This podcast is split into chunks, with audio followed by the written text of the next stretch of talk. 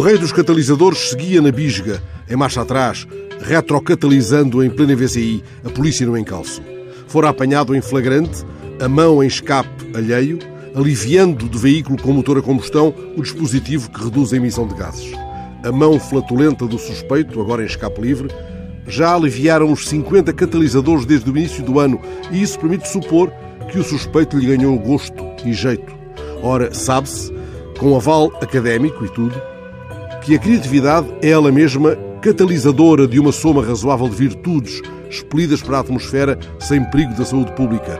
O empreendedorismo, dispositivo muito em voga na fala pública, será uma delas. Foi brava, pelos vistos, a manhã do Rei dos Catalisadores, esta quarta-feira na zona do Pinheiro Manso, quando acelerou em veículo roubado, um Nívia no retrovisor, 7 km de flores no asfalto, marcha atrás em Bessa Leite e estava-se mesmo a ver abalroamento logo adiante.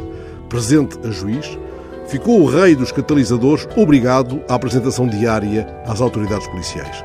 O pesado braço da lei acionou o conversor catalítico e isso terá permitido, porventura, ao decisor judicial interpretar a divisa Rei dos Catalisadores na sua tradução mais dinamizadora, estimulante, pois não é um catalisador, um incentivador?